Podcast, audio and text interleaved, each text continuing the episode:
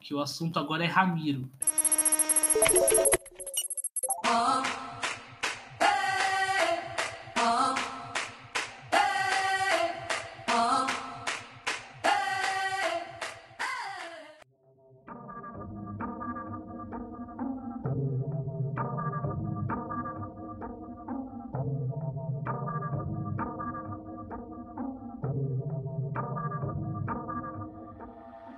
Fala rapaziada, beleza? Lucas Oliveira com esse Gato Debate de volta depois de muito tempo. E hoje a gente veio aqui para falar sobre um assunto tanto quanto importante que vem tomando conta das rodas de debate corintianas espalhadas pelo Brasil todo aí. Que é o seguinte, é... uma das chaves do time do Wagner Mancini sempre foram os volantes. Né? A gente já tinha falado isso aí no Scout Analisa há muito tempo atrás, que o caminho do Corinthians era os volantes. O, o jogo do time do Mancini dependia muito da qualidade do jogo que Gabriel, é, Ramiro ou Rony eram capazes de proporcionar em nível de competição. A gente tem alguns jogos como o jogo contra o Atlético Mineiro, é, o jogo contra o São Paulo, em que a imposição dos volantes, seja sejam eles Gabriel e Ramiro, ou Gabriel e Cantillo, como foi contra o São Paulo, mas com o Ramiro dando sustentação pelo lado direito, ou a dupla, como contra o Atlético Mineiro, Rony e Gabriel. Por quê? O time do Mancini apostava muito em intensidade. Apostava na, na, na questão de quantos volantes eram capazes de pressionar e saltar para subir marcação. Esses eram os principais pontos. Tanto que, uma coisa que eu também falei no, no outro salto analisa, toda a substituição do Mancini era sempre baseada em troca de volantes. A primeira mudança dele era sempre troca de volantes. Então é o seguinte, por quê? Para manter o gás. Porque o, o Rony corria muito, o Ramiro corria muito para saltar essa pressão. Então, assim, o jogo do Corinthians passava totalmente pelos volantes. Então a gente vai falar um pouquinho disso aí. Porque agora o Rony começou a ter uma sequência maior, o Gabriel começou a ter sequência e o Xavier sumiu. O Camacho teve uma sequência também no começo do trabalho do Silvinho. Tem entrado nos jogos aí, entrou contra, contra a América Mineira. Então, assim, é, vamos falar um pouquinho disso aí. Vamos ver por que será que o Xavier não joga, o que, que acontece. E se os volantes do Corinthians hoje formam meio campo ideal, podemos dizer assim. A gente teve o Cantinho também que voltou contra o América Mineiro numa, numa estrutura diferente de jogo. A gente vai comentar um pouquinho sobre isso aí também. Bom, para participar desse de debate comigo, tenho aqui o Marco de volta mais uma vez. Boa noite, Marco, seja bem-vindo. Ô Lucas, boa noite, boa noite pro João, bom dia, boa tarde, boa noite para você que nos ouve aí no nosso podcast. Valeu pelo convite aí, Lucas. Bom, temos o nosso estreante aqui também, né, em podcasts, que é o João Almeida, né? Novo reforço da nossa categoria de base aí. Então, boa noite, Almeida, seja bem-vindo nessa maravilhosa noite de terça-feira, um pouquinho antes do Jogo do Brasil. Boa noite para ti, Lucas. Boa noite, Marcos. Obrigado pela oportunidade e tamo aí. Um bom dia, boa tarde, boa noite aí para quem tá ouvindo. Bom, eu já vou inserir a primeira pauta em mesa já, que o assunto agora é Ramiro. Um assunto tanto quanto polêmico, um jogador muito 880, né? Uma galera ama, outra galera odeia. É, alguns acham que ele é útil, outras pessoas acham que não serve. Enfim, vamos começar falando o seguinte. A gente tem hoje um Ramiro que oferece, assim, não tô entrando em métodos de qualidade, não tô entrando em métodos se merece, se merece ou não merece ter sequência, se é certo ou errado, enfim, não tô entrando nesse método. Mas a grande questão é por que o, Ramiro joga? Acho que essa é a pergunta que todo torcedor muitas vezes não faz. Porque assim, é, existe existem problemas no jogo do Ramiro que são muito nítidos. Né? O Ramiro não é, um, não é um jogador qualificado tecnicamente falando. Ele não te oferece muito jogo técnico. Ele não te oferece algumas qualidades para função que ele faz. Mas, por outro lado, por que ele joga? Acho que esse é o grande X da questão. Porque assim, é, entra treinador, sai treinador e o Ramiro segue ali. Por quê? Por que será? Bom, eu quero primeiramente chamar o Marco para participar, para ver o que ele tem, o que ele acha sobre isso aí. E no final, lá no último comentário, eu dou meu ponto de vista sobre o Ramiro e por que o Ramiro joga. Então, vamos lá, Marco. Primeira pergunta pra você, então, por que você acha que o Ramiro joga? Olha, Lucas, o... acho que a gente precisa encaixar essa fala num contexto, ou em contextos distintos, porque o Ramiro ele já fez duas funções muito bem definidas e muito diferentes no Corinthians. Né? O Ramiro ele foi um jogador que atuou por dentro, atuou como segundo homem de meio campo, ele já foi um jogador aberto pela direita, foi aquele meia direita, e acho que ele teve sequência suficiente nas duas posições a gente analisar e entender o que, que ele entregava em cada uma delas, né? Como meia-direita, a grande. Acho que a grande especialidade do Ramiro era a capacidade de infiltração. Era um jogador que tinha muita facilidade em receber um passe no espaço e é, sair das costas do lateral direito ou daquele. Da, do lateral esquerdo, aliás, adversário, ou daquele espaço que se forma entre o lateral esquerdo e o zagueiro pela esquerda, né, aquele chamado quarto zagueiro, e infiltrar na área adversária. Ele teve boas, bons momentos no Corinthians jogando assim. Eu lembro daquela assistência que o Cantilho faz para ele no jogo contra o São Paulo pelo Campeonato Brasileiro, no finalzinho da reta ou da era Thiago Nunes, naquela derrota para o São Paulo por 2 a 1 foi o gol de empate que, que o Ramiro fez numa assistência no Cantilho. No jogo da final, no primeiro jogo da final contra o Palmeiras, no Campeonato Paulista do ano passado, o Ramiro tem uma chance fantástica num passe é, espetacular, assim, um passe extra classe do Luan, é um passe maravilhoso mesmo. O Ramiro mais uma vez faz esse é, essa diagonal, digamos assim, da direita para dentro, né?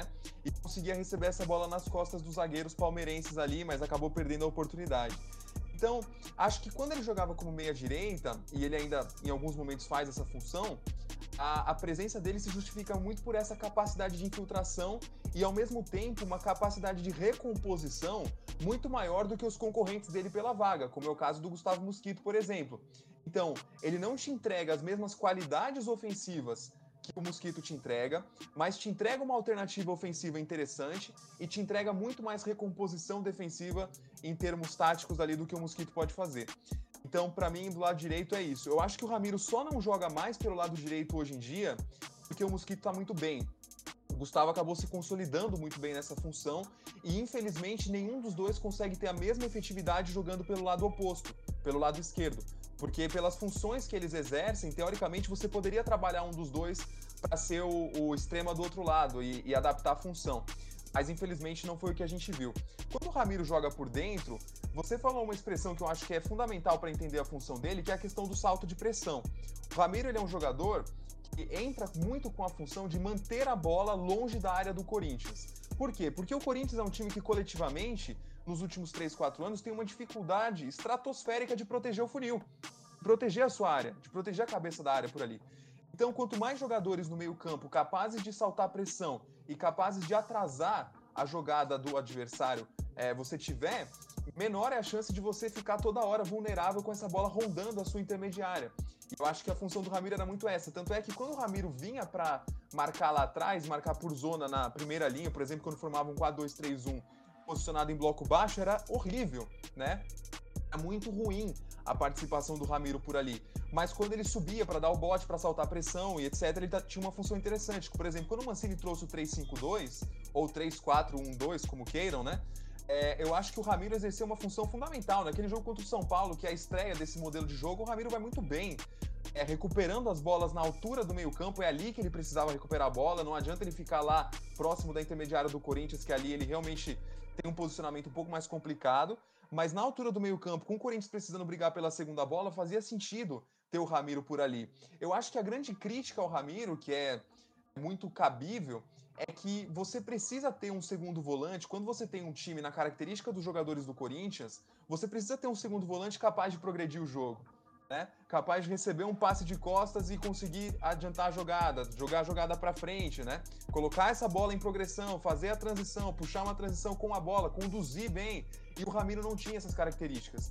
Né? A qualidade ofensiva do Ramiro passava muito pelo poder de infiltração e pelo chute de média distância, mas no passe, na associação, no jogo curto, na condução, o Ramiro era muito deficiente, é muito deficiente, né? Não são as qualidades dele, mas o Corinthians coletivamente precisava de um jogador com essas características ofensivas quando tinha um segundo homem no meio campo e não encontrava isso nele. Né? Então acho que a crítica recai um pouco sobre isso aí. Bom, agora quero colocar o Almeida também nessa, nessa parada aí para explicar o ponto de vista dele, por que o Ramiro joga, né? Essa é a grande pergunta que o torcedor em si se. Aliás, não se faz. Eu acho que o debate sobre o Ramiro é muito raso porque não se fazem as perguntas certas pergunta, no caso, não seria tentar explicar os erros do Ramiro. Porque explicar os erros do Ramiro são fáceis, né? São fáceis de listar os problemas que o Ramiro tem, as dificuldades que ele te oferece, mas entra técnico e sai técnico. O Ramiro segue ali. Por quê? Por que será que ele joga? Então, eu queria colocar o Almeida nessa parada também para tentar explicar o ponto de vista dele. Então, é, já no meu ponto de vista, eu tô bastante com o Marco nessa questão dele dele ter aquela entrega ofensiva e uma entrega que a equipe necessita, ainda é nesse salto dessa pressão para você pressionar os, os jogadores adversários na saída, não não permitir a criação. Porém, eu acho que o Ramiro ele falta muito ainda na questão é, da cobertura de, da área, porque sempre que o Ramiro, isso eu observo desde quando ele chegou no Corinthians, sempre que o Ramiro subia a marcação, ficava um espaço nas costas dele. O Ramiro sempre, sempre foi um jogador de deixar espaços. Isso ele jogando na meia direita. E também não era um jogador que ajudava na construção. E o Corinthians já é bem carente, já é bem carente de jogadores que fazem essa função da construção. O Luan não, não consegue jogar, fazer isso sozinho. O Camacho é um jogador que esperam muito dele, por isso, porém, ao meu ver, ele não entrega o Gabriel, que em momentos ali jogou junto com ele, também não era, não é um, esse jogador do passe. O Matheus Vital é um jogador que ele, ele cria muito na diagonal dele, mas ele não, não é aquele jogador de passe de criação, e o Mosquito também não. É, puxando ali mais a, a escalação dos últimos jogos. Então, ao meu ver, o Ramiro, a maior. A, a parte que, que falta dele é essa criação, é essa construção e o entendimento do Ramiro de, na cobertura de espaço. A, a jogada sempre era do lado dele. Porém, você também tem essa entrega. É, essa entrega ofensiva, essa entrega da, da infiltração, que é algo que pode ser observado desde o Grêmio. Porém, no Grêmio, você tinha pessoas, você tinha, você tinha dois volantes, você tinha ali o Jean-Pierre, acho que ele chegou a jogar com o Jean-Pierre, chegou a jogar com o jogou com o Maicon também, é, o Luan naquela fase dele, que eram jogadores que criavam. Ele jogou com o Arthur também, que hoje tá na Juventus, que eram jogadores que criavam e que davam a condição pro Ramiro não se, entre aspas, se preocupar com a marcação nas costas, na, no momento em que ele sobe a pressão, e pro, que davam a condição pro Ramiro poder fazer a infiltração da, da maneira correta e, e ter chances mais claras. O Ramiro ele não, não foi um jogador, um goleador, um exímio goleador no Corinthians. Óbvio, não é isso que se espera dele. Porém, se você tem um jogador que, que a função dele, uma das funções dele em campo ofensivas, quando ele tá na meia direita, é infiltrar, o Ramiro tem um gol pelo Corinthians. Um gol no, no Brasileirão passado. Então, é um é algo a se observar, assim, o, o do o porquê que ele não. Por que ele joga, aí eu já acho também meio difícil responder. É, só que entrando em outro ponto, o Ramiro, em alguns momentos, ele era, ele era colocado lá atrás, ele era colocado para voltar com o Gabriel. E eu não consigo enxergar o Ramiro fazendo essa função. Beleza, você tem ali. É, os jogadores têm que voltar realmente. Porém, a bola sempre sobrava no pé dele para criar. E nunca era ele que criava. Tanto que o Corinthians, em, em vários jogos, deixava um espaço imenso no meio-campo por conta disso, por conta de você não ter o suporte. E o Ramiro não é esse jogador. Ele sempre, é, em momentos ali que ele jogava com o Gabriel, defensivamente, na transição ofensiva, ele não era um jogador efetivo. E aí já é outro, outro ponto para ele não, não jogar e não, não ter a sequência que ele teve. E aí o meu. Gostaria de fazer meu último ponto aqui, que é por que, que o Ramiro tá, vem jogando, vem sendo escalado, inclusive foi, escalado, foi escalado na derrota de 1 a 0 pro Atlético, entrou na última partida contra o América. Por que, que ele vem jogando, sendo que saíram informações que é, o empréstimo dele já estava acertado com o time da Arábia? Sabe, não, não faz tanto sentido você investir e continuar dando espaço para um jogador que ele já não vem te entregando e você já tem um empréstimo marcado. Então, é, tanto que acho que foi o Marco que tweetou isso, que quando o Camacho entra no, no último jogo, foi, é, ele teve um, um, tempo de desespero. E quando o Ramiro entrou comigo foi a mesma coisa. Eu não, não eu não consigo assimilar, assimilar o jogo do Ramiro. Não consigo assimilar um, um jogo na qual o Ramiro é colocado para fazer no Corinthians. Então também acho que é um pouco disso. É, ele não faz uma função que ele tem a capacidade ali, aquela capacidade toda de um jogador para entregar, porém tem também a, a, questão dele não ter entregue quando foi dada a, oportunidade para ele jogar na meia direita. Então, o porquê que ele continua jogando, eu não sei. Eu daria continuidade? Não.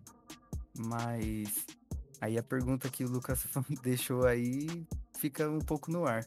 Pelo menos essa é a minha parte. É, tem um papel extracampo também que ele é importante, né? A gente tem um pouco menos de costume de analisar isso e acho que com toda razão, porque seria o mundo ideal, né? A meritocracia pelo campo, o campo falar e etc.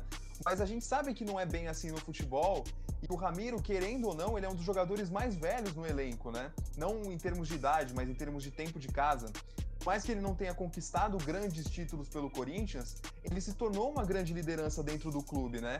E a gente sabe o quanto que o Mancini, por exemplo, demorou para retirar jogadores que estavam com rendimento esportivo baixo, mas que exerciam um alto poder de influência nos, ba nos bastidores, né?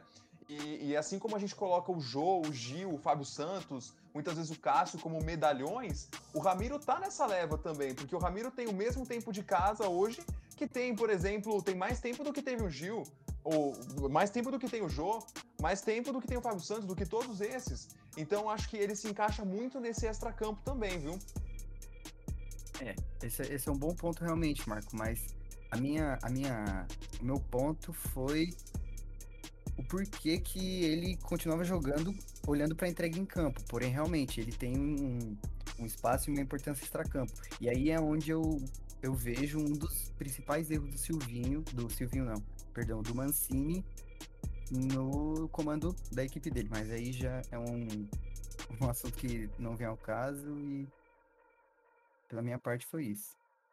Bom, é, agora eu vou, tentar explicar um pouquinho do porquê que eu acho que o Ramiro joga. É ok, a gente tem a parte do campo, a gente tem a questão de, do suposto DNA vencedor, né, que é uma coisa que todo mundo fala sempre, é assim, ó, oh, foi campeão da Libertadores, de Copa, da, Copa, da Copa do Brasil com o Grêmio aí, da Libertadores sendo um dos principais pontos ali. É, tem uma coisa que é muito fundamental nessa história toda, que é o amor de treinadores brasileiros por jogadores que oferecem uma ou mais funções. Quer um exemplo aí do Ramiro? Tietê o Tietê oferece as mesmas coisas. Por exemplo, a gente tem o Tietê do Fernando Diniz, que a gente não sabe qual é a real função dele. Seria volante, seria segundo homem, seria lateral. O Ramiro é a mesma coisa. Você não sabe se o Ramiro é volante ou o Ramiro é meia direita. Ele joga nas duas. Ele faz lateral, ele faz o que tiver que fazer. O Tietchan é a mesma coisa. É, por exemplo, o Atlético Mineiro, o Tietchan chegou e dois dias depois, o Atlético jogava contra o Cruzeiro, o Campeonato Mineiro desse ano, e o titular era o Matias Zaratio que era um dos melhores jogadores da América atuando no Racing.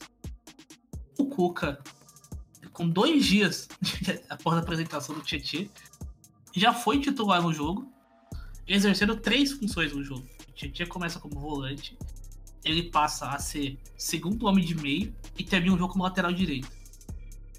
Então, assim, é, o Ramiro oferece isso aí. E qual que é o grande ponto disso aí? No Brasil sempre se falou muito que os problemas é, da maior parte dos jogadores eram a incapacidade ou a deficiência tática em exercer funções. Sempre foi esse um ponto. Quando você tem jogadores como Ramiro, como Tietchan, todo técnico tenta extrair ao máximo desses jogadores. Por quê? Porque eles são capazes de oferecer versatilidade. Eles oferecem flexibilidade, versatilidade. Mas tá bom, Lucas, mas o que, que se importa? Simples. Você pode mexer na engrenagem do time sem trocar peças.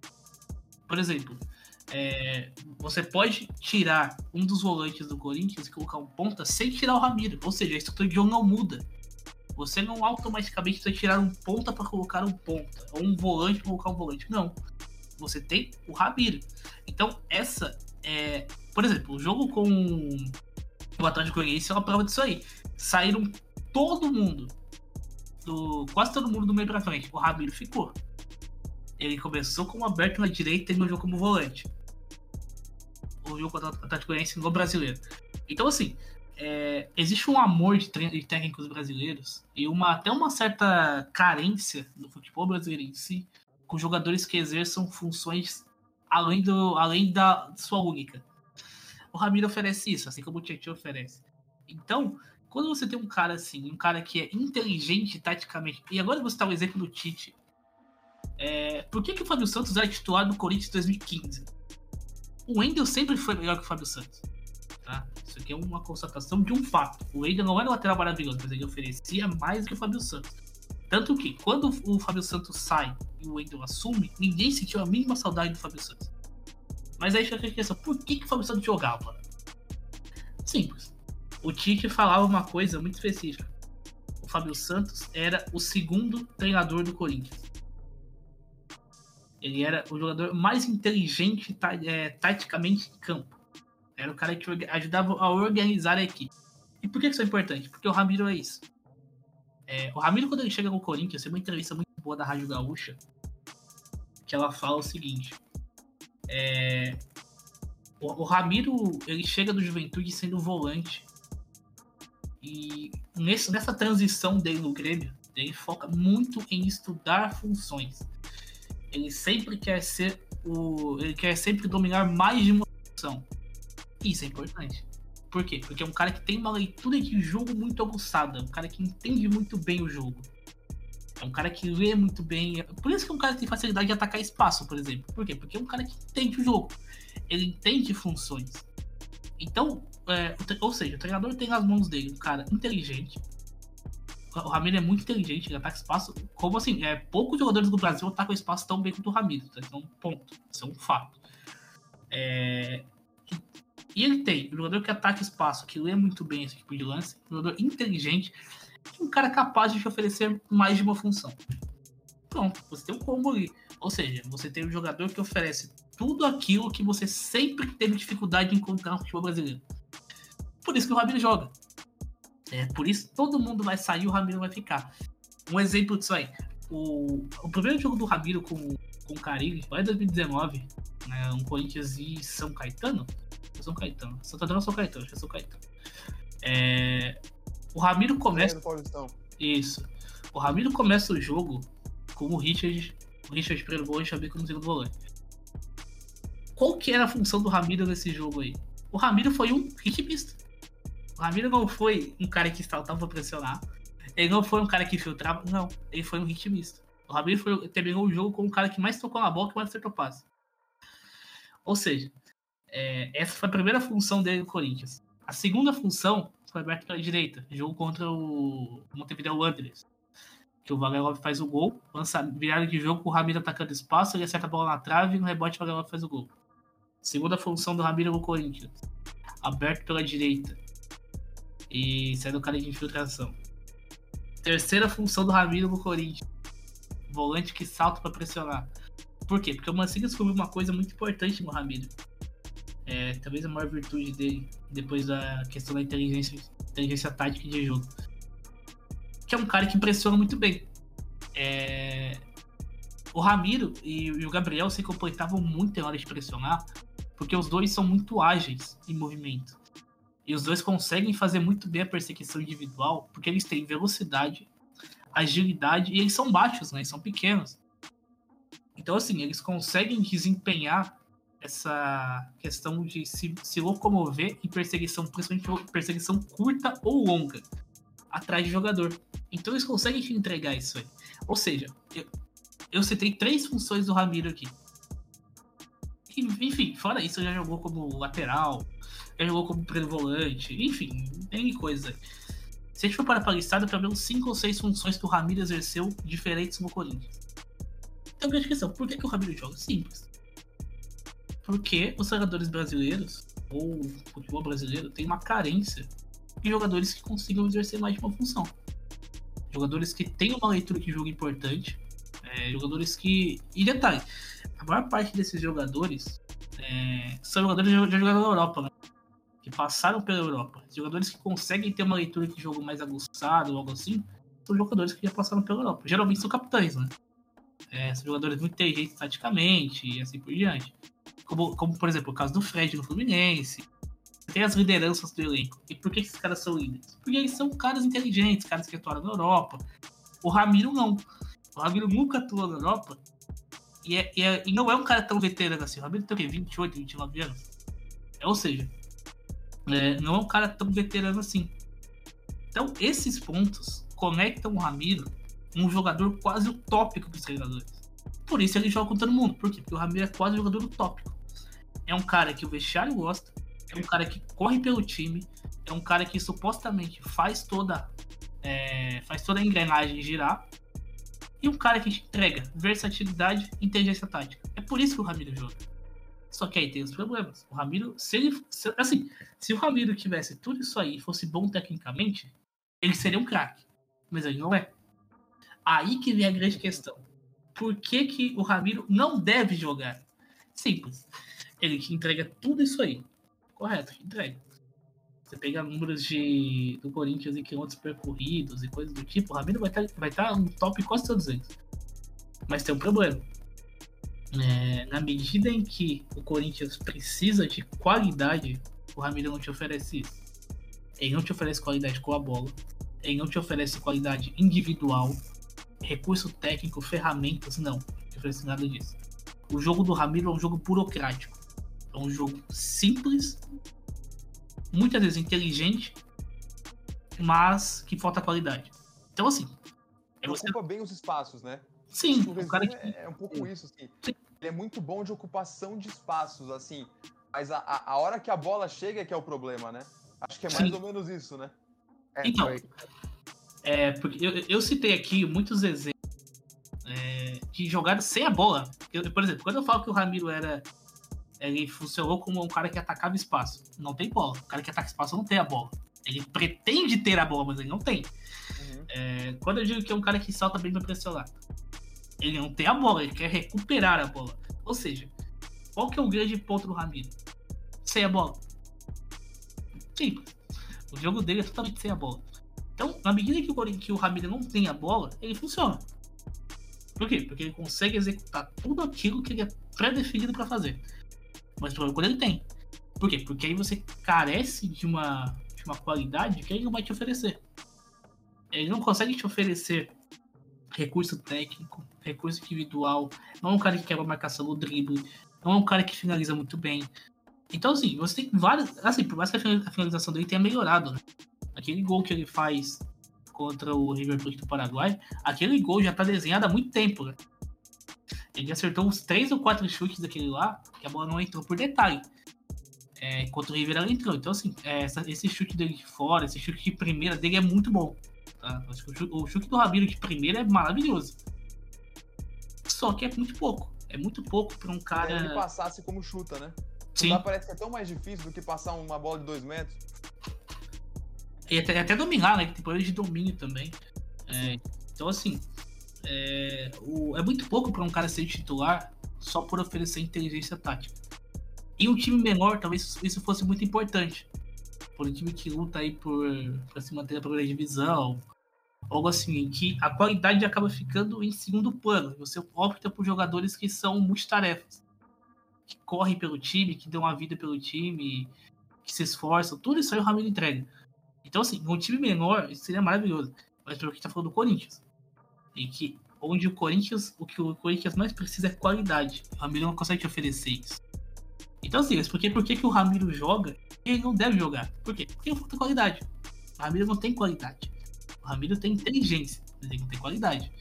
Esse é um grande ponto. Quando você, quando, propor jogo, você não pode contar com o Ramiro, porque ele não vai te ajudar nisso. Mas quando você precisa pressionar o adversário em sair de bola, ele pode te ajudar.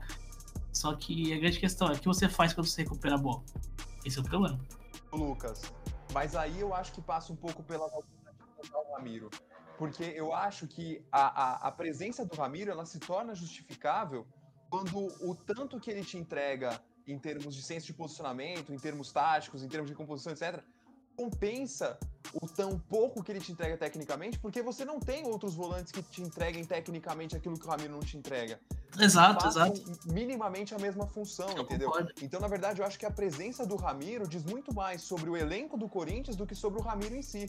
E acho que Exato. passa por aí, porque o Cantilho, hoje, a, a- é, é até difícil, porque o Cantilho substituiu o Ramiro muitas vezes é, na posição dentro do campo, mas são funções completamente distintas.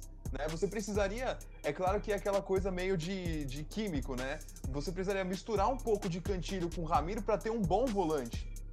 Mas assim, considerando a função que o Ramiro faz em campo, você não tem ninguém que faça um pouco pior do que o Ramiro essa função e te entregue muito mais tecnicamente, entendeu? Mas assim, por que, que eu acho que esse não é o ponto principal do negócio? É simples. Eu acho que tem um ponto que a gente não tá falando, que é o seguinte. Desde, o- desde, que- desde que o Ramiro chegou no Corinthians, a gente já passou por Carilho, Thiago Nunes, vamos lá, Wagner Mancini, Diego Coelho, falta mais alguém? Posso. Posso. Não, não, o Loz não. O Loz foi em 2018. Não, foi só o Thiago tá certo, o Palmeiras Nunes, chegou em 2019. Mancini e Coelho. E agora o. E agora o né? Silvinho. Então, ou seja, cinco treinadores. Só o Corinthians passou por cinco treinadores. No Grêmio, ele passou pelo Renato e ele era titular com o Renato também. Ou seja, seis treinadores e o Ramiro joga com todos. Aí é a grande questão do negócio que é o seguinte. Você citou a falta de qualidade do do Corinthians e mais. Mas ele jogava no Grêmio. E o Grêmio tinha mais qualidade do que tem o Corinthians e o Ramiro jogava. Por isso que eu acho que, Exato. Eu acho que por isso que a Mas coisa não é muito além. Oi? O- Não entendi. Não, eu só comentei que ele não jogava como segundo volante. Mas ali, o Corinthians também não. É, Ele mas assim, jogava eu acho que os como momentos em que o meia-direita. Ramiro. Acho que os momentos em que o Ramiro jogou com meia direita no Corinthians, na média, eu não acho que foram ruins. É que eu acho que ali existe o contrário do que existe no volante, existe uma concorrência pesada.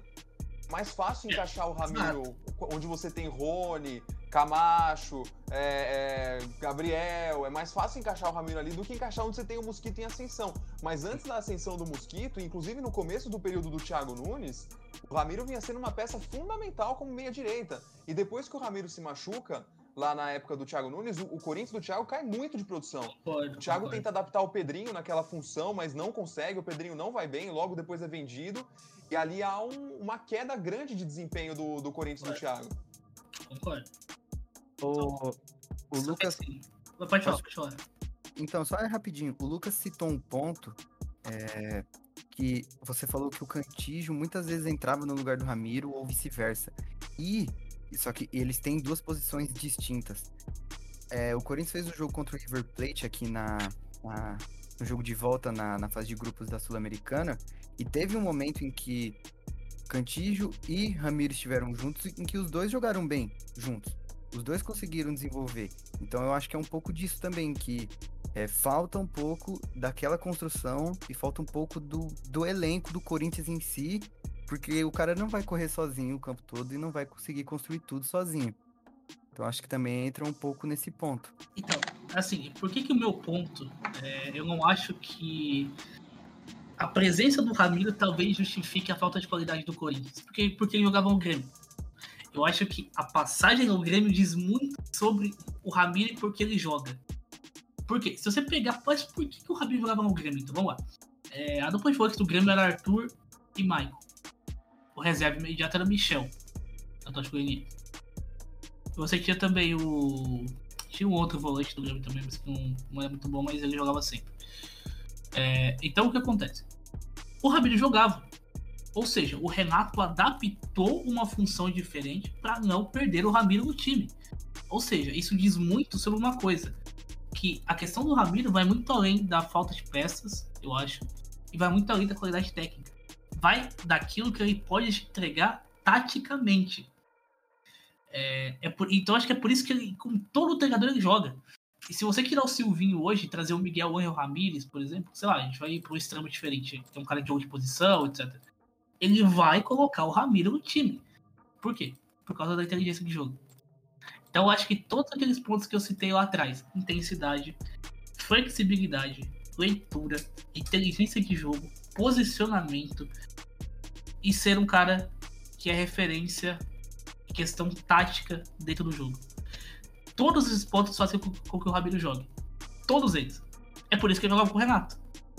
É por isso que ele jogaria se fosse o Miguel Ramirez no Corinthians. Ele ia jogar igual. Não é pela falta de peças, não é pela falta de qualidade. Eu acho que é muito por aquilo que ele entrega de diferencial. Por quê? Para os treinadores, muitas vezes, é... essa inteligência tática do Ramiro é o diferencial dele ele consegue entregar uma coisa que o jogador mais qualificado tecnicamente não entrega.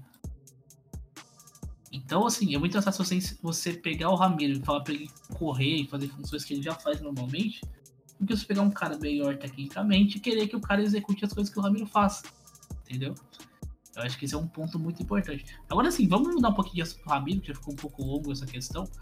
E vamos falar um pouquinho do jogo contra o América Mineiro é, da estrutura diferente de jogo que o Corinthians armou queria já comentar com o Almeida aí um pouquinho também.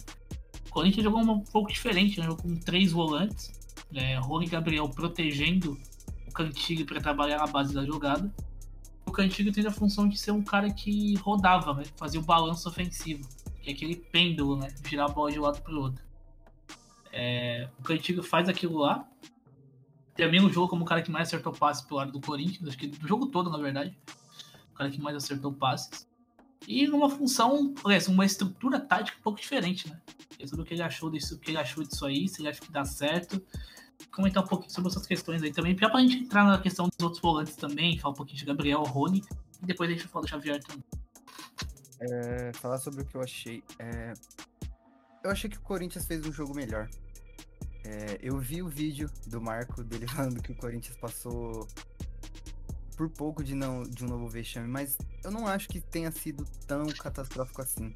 Eu, eu entendo que o segundo tempo do Corinthians foi horroroso, mas o primeiro tempo foi, um, foi o Corinthians conseguiu desenvolver um plano de jogo. É, e, primeira, e também o Corinthians conseguiu ser muito organizado, que é algo que é, tá difícil de você ver no Corinthians ultimamente. E eu acho que esse é um, um ponto positivo para se marcar desse jogo. É, ali no, no primeiro tempo, você teve basicamente uma construção com aquela a linha de quatro defensiva que a gente sabe do Silvinho.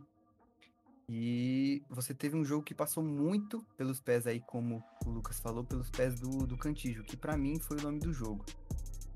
É, porém, você, eu tenho, tenho um ponto que o Fagner, no momento em que ele sobe, em que ele ele deixa a lateral e corta para o meio, sendo um. jogando quase de, como um meia direita, como um ponta, às vezes ele é muito mais. Às vezes não, quase sempre ele é muito mais importante do que muito dos, dos meias e do, dos volantes que o Corinthians tem. Ele constrói muito mais. Tanto que as melhores jogadas passaram pelo, pelos pés do, do próprio Fagner. E aí, falando um pouco, é, falando sobre o assunto que que nós estamos tratando aqui, que é sobre os volantes, eu não acho que Rony e Gabriel tenham feito um, um péssimo jogo. É, eu acho que o time conseguiu ser organizado é, como um todo, né? Eu já, já falei disso, mas ele conseguiu ser organizado a ponto de é, Rony e Gabriel não não precisarem se sacrificar e não não acabarem com, com o time de certa forma. É, o meu único ponto é que ainda falta muito nessa, nessa saída de bola dessa equipe. Ainda falta muito na construção ofensiva. O time depende do lateral para construir. O time depende da subida do lateral, da inteligência tática de um ponta, do lateral também, para construir. É, então eu, acho que um ponto bom, um ponto, um ponto a ser feito é que os volantes Gabriel e Rony, eles conseguem desenvolver nesse time. Eles conseguem desenvolver. Eu acho que o, o Gabriel ainda desenvolve um pouco mais do que o Rony. Eu acho o Rony ainda um pouco estabanado no que ele faz. Eu acho que ainda falta um, um pouco de desenvolvimento. Mas é um jogador que veio da base e tal, mas eu acho que ainda falta muito de construção. Muito, muito de construção mesmo. É o papo da bola queimar no pé. E é, eu acho que é isso que falta um pouco no Corinthians. É, e eu acho que é isso. A, minha impressão do jogo, o Corinthians melhorou. O Corinthians fez ali o primeiro tempo bom, fez o primeiro tempo que poderia ter feito não só 1 a 0 poderia ter feito 2 a 0 eu acho. teve chance para isso, teve oportunidade para isso, mas no segundo tempo se recusou a jogar. Jogou com o Carilli em 2017. Mas eu acho que é um pouco também de, de concentração e, e de mental naquela equipe. Eu acho que a equipe não, não tava muito para propor jogo no segundo tempo e eu, eu, acho que é isso, acaba ficando um ponto positivo aí pro jogo de amanhã contra o Atlético Goianiense. Agora, saber do Marco também o que achou dessa estrutura de três volantes. E achou também da forma que o Corinthians protegeu um pouco mais do cantilho, né? Mais de liberdade para ir. Por mais que, já antecipando o meu comentário, não é a dupla ideal porque falta qualidade, né? O Rony pressiona muito bem, até melhor que o Ramiro, mas com a bola no pé, tanto ele quanto o Gabriel entregam muito Uh, agora voltando ao papo sério, eu acho que tem alguns pontos aí sobre o jogo de, de domingo que a gente precisa levar em conta. Primeiro, vamos relativizar a, o poder defensivo do Corinthians no jogo com um adversário que não marca gol há cinco partidas.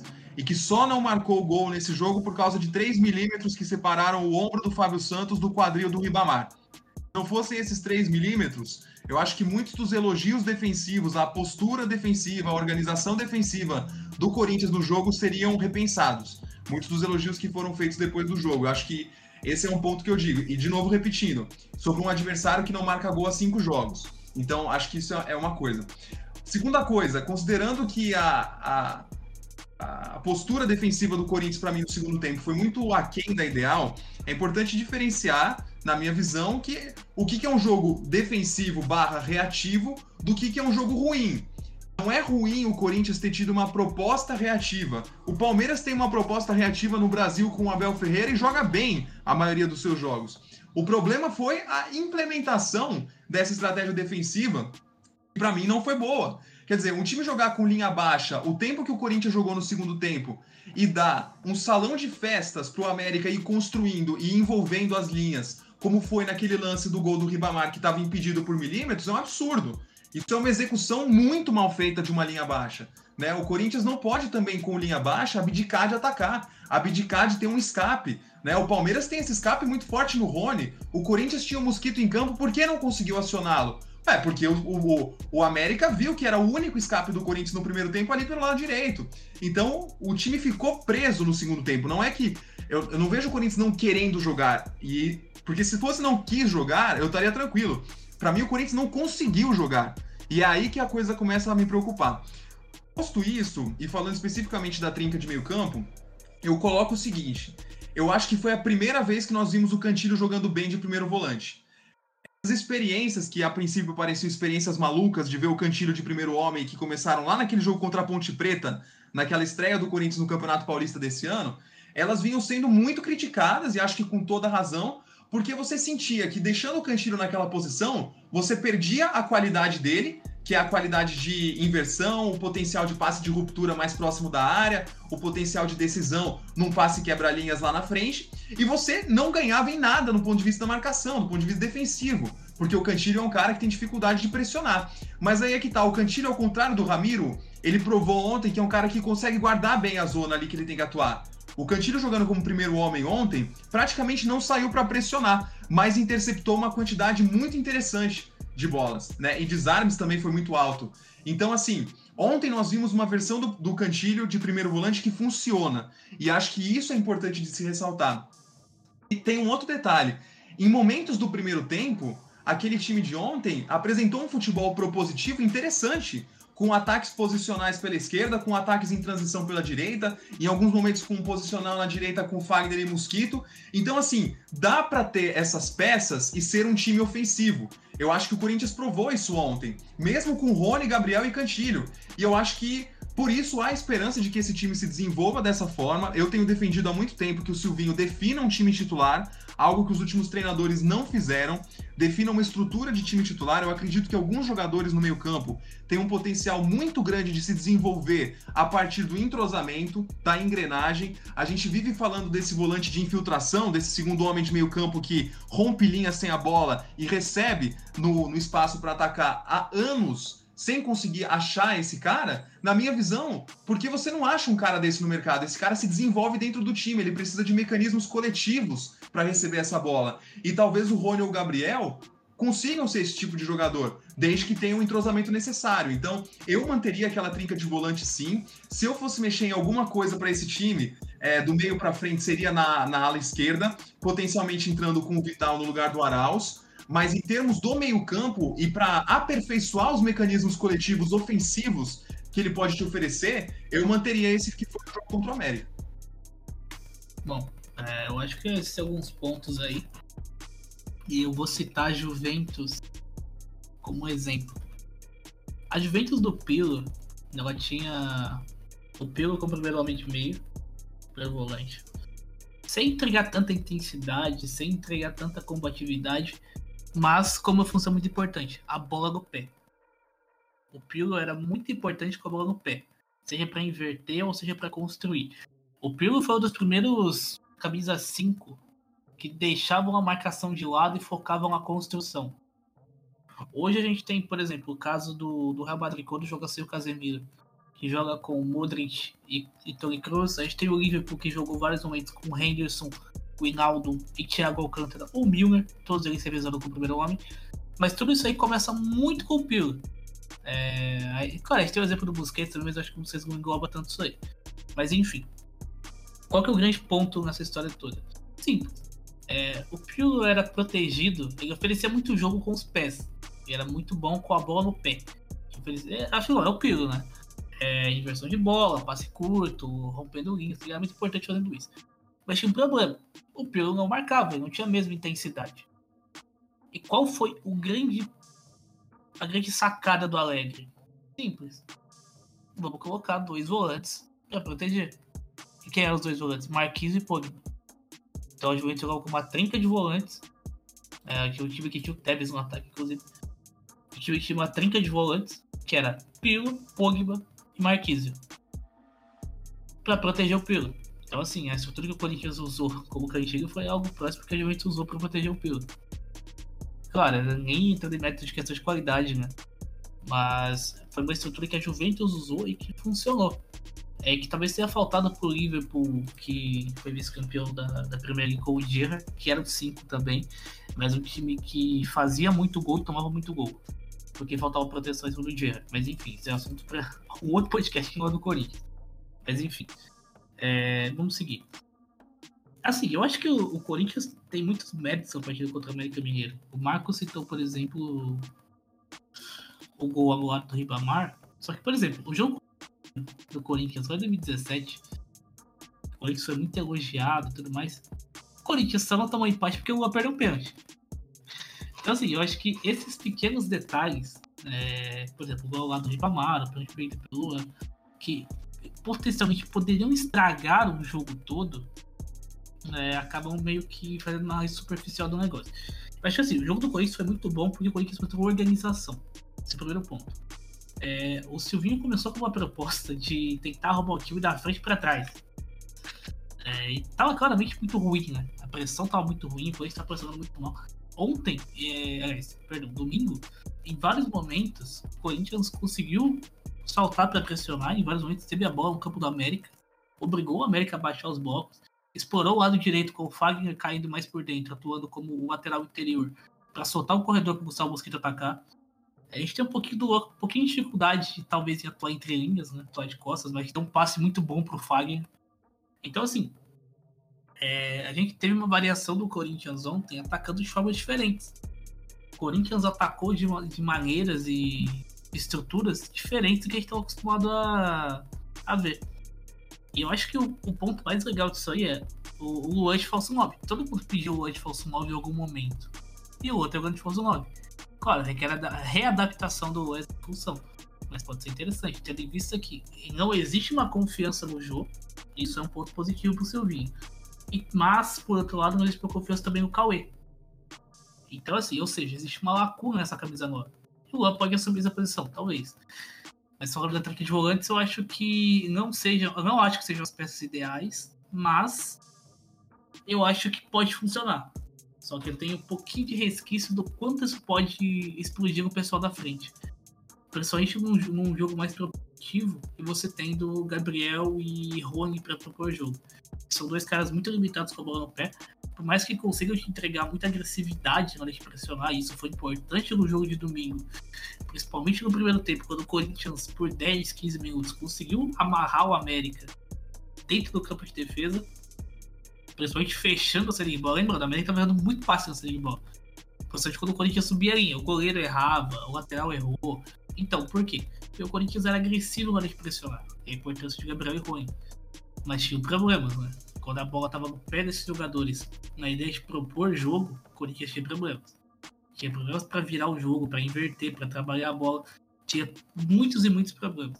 Entrando no Camacho no final do jogo eu entendi. Foi um pouco mais para acalmar o jogo do América. O Camacho é um cara de bola no pé. É um cara que tem versatilidade para jogar de costas e girar o jogo a partir dali. Ele fez isso. Pode ver que depois que o Corinthians colocou o Camacho, o América não conseguiu mais ter o domínio do jogo na questão de posse de bola, ou então de pressionar. Por quê? Porque o Camacho dá o controle que o Corinthians quer. O Camacho acalmou o jogo. Pode não ser um cara para ser titular, também não acho que mereça ser, mas é um cara que pode ser bem útil em circunstâncias próximas dessa aí, como já foi outras vezes, tá? Só lembrando, o Camacho foi importante para o Corinthians nessa função em várias outras oportunidades. Bom, agora para a gente entrar em outra pauta aqui rapidinho, então, falou então da trinca de volantes, eu falo um pouquinho do, de Xavier e Camacho. Né? É, o Xavier não foi relacionado com a partida de amanhã contra o Atlético Goianiense, jogo da volta na Copa do Brasil. Não sei, eu não sei quando você ouve esse podcast ainda, levando em conta isso tudo. É, o Xavier não foi relacionado. E fica o grande ponto. Queria já falar com o Marco primeiro. Ah, por que, que o Xavier não tem jogado? Você acha que o Xavier merece uma sequência maior? qual seria o, a dupla, o trio, ou a trinca de meio titular que ele teria na volância do Corinthians? Olha, Lucas, eu acho que, assim, primeiro que é bom a gente aventar teorias das, da conspiração, né? Ah, porque o Xavier não joga porque os treinadores não gostam, porque são contra a base. Tá na cara, assim, que o Xavier ele viveu uma trajetória muito parecida com o Coelho e também com o Wagner Mancini. Quer dizer, ele chega sendo um pilar da, do discurso de mudança do treinador, né? Toda aquela coisa de resgatar o Corinthians, resgatar o DNA, aquela coisa meio química, meio biologia, né? Resgatar o DNA e tal. O Xavier chegou sendo símbolo dessa nova, velha ideia de jogo dos dois treinadores e perdeu completamente espaço com os dois treinadores ao longo do tempo, né? Tanto é que o próprio Coelho foi amplamente criticado no final da sua passagem, já da sua segunda passagem, também por não dar mais chances ao Xavier. E assim, dentro do campo, eu acho que a gente viu pouco ainda do Xavier para avaliar. Poucos jogos em que o Corinthians uh, uh, de fato conseguiu jogar bem por causa do Xavier, ou que jogou mal por causa do Xavier também, que ele tem atrapalhado a dinâmica do meio-campo. Eu acho que em alguns momentos recaíram sobre ele uh, análises injustas de treinadores como foi a crítica pública que o Mancini fez a ele, acho que aquilo não foi legal, talvez tenha até afetado a questão da confiança. Mas uma coisa é fato, Lucas, você lembrou de Xavier e Camacho?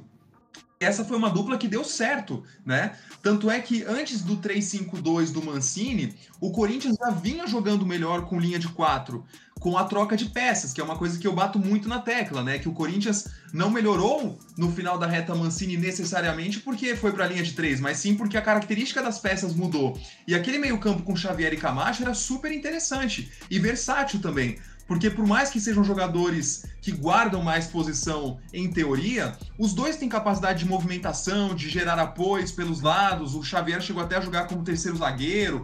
Enfim, então, assim, realmente eu não acredito em teorias da conspiração, mas eu acho que fica difícil pelo campo, pelo rendimento em campo que a gente viu até hoje, entender por que, que o Xavier não joga. E pior do que não jogar, né, Lucas e, e João, ele sequer está sendo relacionado.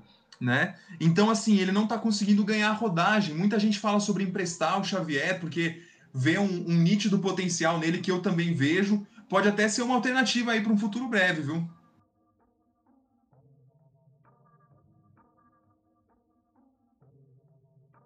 Agora já para linkar também o Almeida só para comentar sobre o Xavier e também deixar quem seriam os volantes titulares na cabeça dele. Eu acho que o Marco titulares, né? Eu manteria a trinca. Eu manteria os três que jogaram. Ah, tá. Beleza. É, então, Almeida, comentário sobre o Xavier e quem seria sua dupla de volante aí? Ou trinca de volante? É, o Xavier, eu, eu não sei até que ponto isso é, é. É eu com o meu favoritismo. Porque eu gosto do jogo do Xavier. Eu, é um cara que eu gosto de assistir. É um cara que eu acompanhei a, a subida dele na base. Eu gosto dele jogando, mas olhando para ele em campo, é, e principalmente como o Marco citou aí, nas oportunidades que ele teve jogando ali no time do Mancini, fazendo a dupla com o Camacho, eu lembro muito bem daquele jogo, Corinthians e Atlético Paranaense, lá, é, lá na Arena da Baixada, aquele gol do Everaldo. Estreia do Mancini. Foi estreia do Mancini, né? Foi. O Xavier joga aquele jogo. Inclusive foi um jogo que eu comentei com meu pai. O Xavier ele, ele mudou muito a cara daquele jogo. O Xavier ele foi um cara que ali ele, ele mostrou algum, algum, algumas coisas que ele tem que.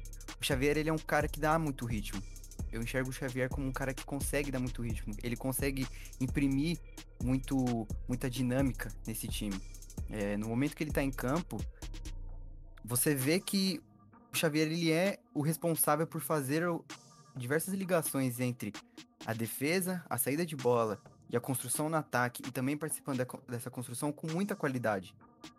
E esse é um ponto que hoje falta no Corinthians. Falta em Rony, falta em, em Ramiro, falta em Gabriel. Não acho que falte tanto em Camacho o, o Cantilho eu acho que não falta isso tanto nele, mas o problema do Cantilho mesmo é ali é o, a dinâmica dele e tal. Fala que o Cantilho é muito, muito lento, assim como o Camacho, mas enfim. O, o Xavier, ele, é, eu acho que ele é esse cara mais da dinâmica no meio. Acho que ele que ele conseguiria ajudar muito o time. E aí já já sendo meio contra essa ideia do, da, do empréstimo, que eu acho que vale muito mais a pena você ter o Xavier no time, você dá pelo menos algum, alguma pouca sequência, alguma, algumas oportunidades para ele nesse elenco. É óbvio que você precisa, o Silvinho precisa construir um elenco titular, mas eu, eu consigo enxergar o, o Xavier jogando nesse time do Corinthians, é, vendo a, as outras atuações dele e tal. É, o último jogo dele foi contra o Penharol, aquele 4x0, se eu não me engano. É, mas eu consigo ver o, o, Xavier. Eu acho que não seria muito bom você emprestar ele, porque ele é um cara que ele, ele tem uma. Ele é um dos do elenco ali, um dos jogadores que subiram da base, tem uma, a maior taxa de, cresci, de crescimento ali, ao meu ver, junto com o João Vitor, junto com o Raul, junto ali talvez com o Watson e tal, mas o Watson ele precisa ser um pouco mais trabalhado, mas é, eu enxergo o Xavier como isso. Ele é um cara que ele precisa ainda ser lapidado em muitos pontos, mas ele é um cara que hoje, no Corinthians de hoje, ele consegue imprimir muito e consegue entregar muito no que o Corinthians peca. É, além de também ser um, um, tem uma defesa muito boa. O, o Xavier ele é muito bom em, em, desarme, ele é muito bom na cobertura de espaço, mas é aquilo, é todo jogador da, da base, eu costumo falar que precisa ser trabalhado a, a, em tudo e é normal. Mas hoje eu não vejo, não vejo tanto sentido no Xavier ser emprestado e eu apostaria na, em dar sequência para ele, dar algumas oportunidades em trabalhar melhor o jogador. Mas ele não vem nem sendo é, escalado, né? Não vem nem indo pro banco, nem sendo escolhido para ir pro banco nos jogos, então é um pouco difícil. É, e agora respondendo aqui, Lucas, qual seria a minha a, a minha dupla Vendo que o Corinthians, o Silvinho, eu acho que ele prefere jogar e vai preferir jogar com o Corinthians em um 4-1, 4-1. Cara. É que seria. Olha. Poderia manter a trinca, mas eu acho que ainda falta essa questão de, da dinâmica. Então, eu tentaria o Xavier no lugar ou do Rony ou do Gabriel. Mas para mim, o Xavier estaria nesse grupo. Agora, em qual dos dois ele, ele, entra? Eu acho que eu colocaria ele no lugar do Gabriel. Tá? Eu acho que seria Cantijo, Xavier e Rony. A minha, a minha trinca de volantes e tal. Bom, só para fechar então, pra gente encerrar esse episódio de hoje, a minha dupla titular seria Xavier e Cantilho. Acho que não sobrecarregaria o cantinho, a questão de marcação, por você o Xavier que consegue fisicamente ter controle sobre o setor. Ele é muito dominante fisicamente por dentro. Então um cara que ele tem facilidade de ser o único 5 por ali, digamos. É, e assim, creio que soltando um pouco mais o cantinho, sem a responsabilidade de tanto ficar voltando para fazer de bola, mas muito mais de fazer esse pêndulo de rodar a bola, pode ser interessante para o Corinthians em muitos aspectos. Até para soltar muito mais o pessoal da frente para infiltrar e assim por diante. Então acho que o domínio físico do Xavier por setor, é, a dominância dele que ele tem por dentro ali, consegue controlar bem. Questão que. Ele, assim, ele meio que compensa a falta de agressividade no cantinho. É um cara que intercepta muito bem, né? O Xavier lê muito bem a, a jogada intercepta muito bem. Então acho que seria minha dupla de volante titular aí. Bom, agora já pra gente encerrar aqui, agradecer ao Marco pela participação mais uma vez. E pedir para ele deixar as redes sociais também aí pra galera que acompanha. Opa, Lucas, foi um prazer participar mais uma vez aqui. Prazer participar contigo, João. Seja bem-vindo ao nosso time aí também. E me siga lá no Twitter, muita, muita lunatíssima, muita análise lúcida também, viu? Análises lúcidas e lunatices com responsabilidade, arroba Marco 10 Clássico. Agora pedir para o Almeida também deixar as redes sociais dele e agradecer a participação, primeira participação de várias aí que vão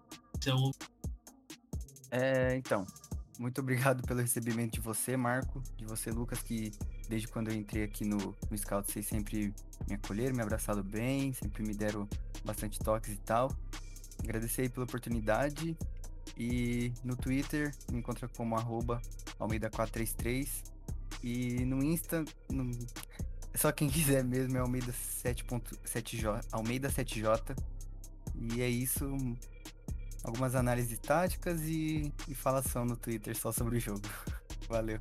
Bom, pra quem quiser me acompanhar aí, arroba Oliveira Luca no Twitter, com dois As e X no final do Lucas. E lá a gente fala de futebol argentino, a gente fala de futebol romeno, a gente fala de Corinthians um. A gente fala um pouquinho também sobre futebol austríaco lá, que é sempre bom. Um pouquinho de desabafo com times fracassados como Cruz Azul e Racing. Além do Final também na Holanda. Agradecer a você que ouviu até aqui então, caso debate. Em breve uma novidade aí, tá? Só lembrando que na semana que vem provavelmente vamos ter um Scouts Analisa do futebol feminino. Então, semana que vem a gente não tem Scouts Analisa no masculino, mas tem menino. Então agradecer mais uma vez você que ouviu a gente até aqui. Até a próxima. Valeu.